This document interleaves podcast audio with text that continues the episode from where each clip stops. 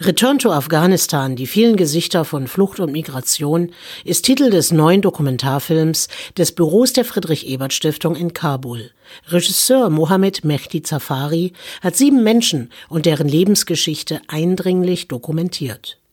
Der Film hatte am 26. Februar 2018 in der FES Berlin Premiere, wo über 300 Zuschauer die anschließende Diskussion gespannt verfolgten. Mark Sachser, Leiter des FES-Referates Asien und Pazifik, stellte das filmische Konzept des afghanischen Regisseurs Zafari vor. Der Film erzählt die Geschichte von sieben Flüchtlingen, die nach Afghanistan zurückkehren müssen oder wollen.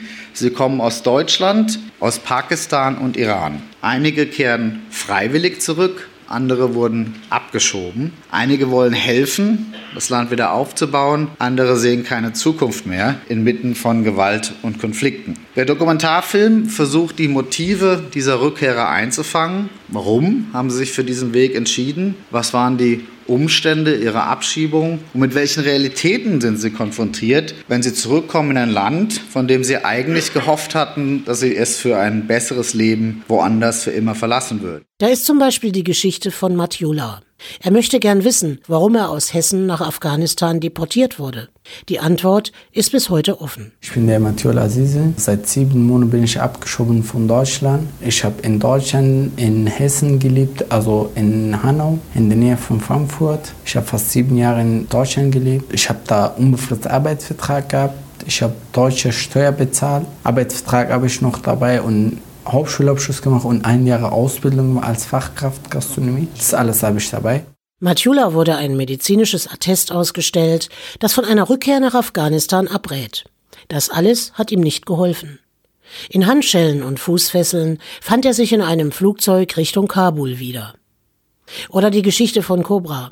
Sie floh während der sowjetischen Besatzung Afghanistans in den Iran und wuchs dort auf. Aufgrund von Diskriminierungen gegen afghanische Flüchtlinge verließ sie den Iran nach ihrer Berufsausbildung als Lehrerin und beschloss mit ihrem Ehemann in Kabul eine Privatschule zu gründen. Das Ehepaar steckte seine gesamten Ersparnisse in dieses Projekt und ist jetzt in einer bedrohlichen wirtschaftlichen Lage.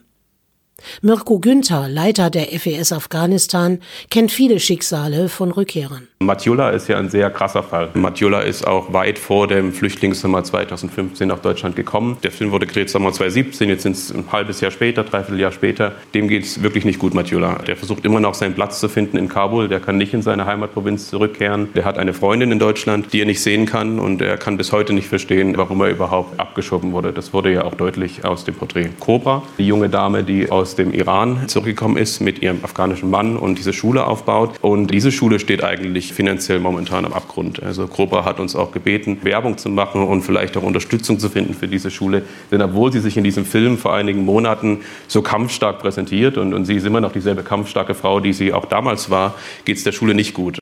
Die Sicherheitslage in Afghanistan ist alles andere als stabil.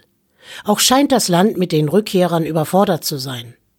Zu der täglichen Gefahr durch Terrorangriffe, Entführungen, Kriminalität, private Milizen und korrupte Sicherheitsorgane kommt die wirtschaftliche Instabilität.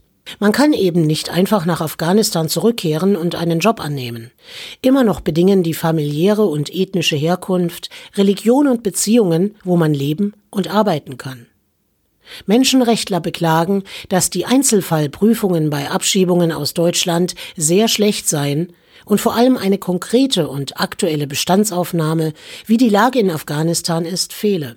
Günter Burkhardt, Geschäftsführer von Pro Asyl, öffnet den Fokus und zeichnet ein Bild der geopolitischen Lage, das aufrüttelt.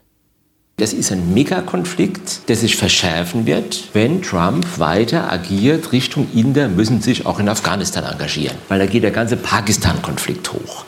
Pakistan drängt die Leute zurück hier. Und was Iran betrifft, war zu hören Diskriminierung.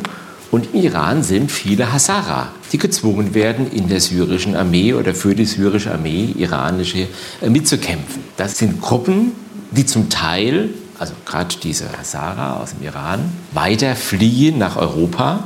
Von dem, was wir sehen, ist, dass dieser Konflikt kurzfristig nicht zu Ende geht.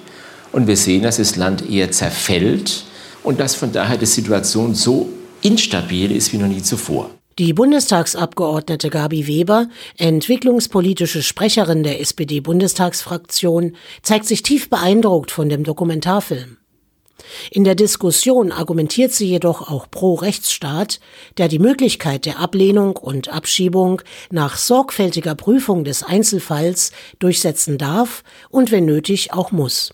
Ich habe generell ein Problem, wenn jetzt gesagt wird, äh, die Guten sind diejenigen, die sagen, äh, keine Abschiebung ist machbar und keine Abschiebung darf überhaupt gemacht werden. Afghanistan ist ein furchtbar unsicheres Land und da kann ich einerseits Ja sagen. Ich habe auf der anderen Seite auch Situationen in meinem Abgeordnetenbüro, wo jemand äh, Hilfe sucht. Da habe ich dann jemanden, der zwar die Hilfe gerne hätte, aber nicht in der Lage ist und nicht bereit ist, daran mitzuwirken, damit wir überhaupt wissen, wer er ist und wo kommt er her. Was machen wir eigentlich in einer solchen Situation, auch mit unserem Rechtsstaat? Auch da gehört die Pflicht dazu, in einem Rechtsstaat dann auch daran mitzuwirken, die Grundlagen herauszufinden, warum jemand hier bleiben sollte. Allerdings zeigt der Dokumentarfilm auch, dass das Thema Einzelfallprüfung in manchen Fällen sehr problematisch ist. Wo steht Afghanistan heute? Die Sicherheitslage ist sehr fragil, das ist unumstritten. Aber es wurde auch einiges erreicht. Wie zum Beispiel Schulen und Berufsausbildung für Mädchen, der Aufbau einer Medienlandschaft, Internet, Infrastruktur und Verbesserungen im Gesundheitswesen. Die nächsten zwei Jahre werden für Afghanistan entscheidend sein. Es stehen Wahlen an. Günter Burkhardt von Pro Asyl hat mehr Befürchtungen als Hoffnung. Er fürchtet, dass Afghanistan noch stärker ein Failed State werden könnte.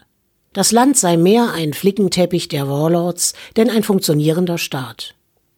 Ein Zuhörer aus dem Publikum, selbst Afghane und seit zwei Jahren in Deutschland lebend, erinnert daran, dass in seinem Heimatland jeden Tag Menschen durch Gewalt zu Tode kommen und dass Deutschland als zweitgrößter bilateraler Geldgeber Afghanistan weiterhelfen müsse, die Lage zu stabilisieren. Sonst wären alle bisherigen Unternehmungen vergeblich. Wie lange und vor allem widerstandsfähig der Atem auch sein muss, den es braucht, um Afghanistan nicht radikalen Kräften zu überlassen, der Dokumentarfilm Return to Afghanistan hat aufgerüttelt. Die Schicksale haben ein Gesicht bekommen, sie sind nicht einfach nur mehr Fälle. Die Zuschauer haben im Anschluss an die Filmpremiere noch intensiv über Afghanistan und das Thema Abschiebung diskutiert. Und das Gefühl der Zwiespältigkeit ist geblieben. Alle waren sich darin einig, es braucht eine umfangreiche Bestandsaufnahme, wie die Lage in Afghanistan wirklich ist und wohin Menschen abgeschoben werden. Die politische Realität sollte Grundlage aller Verfahren sein und nicht die Annahme derselben.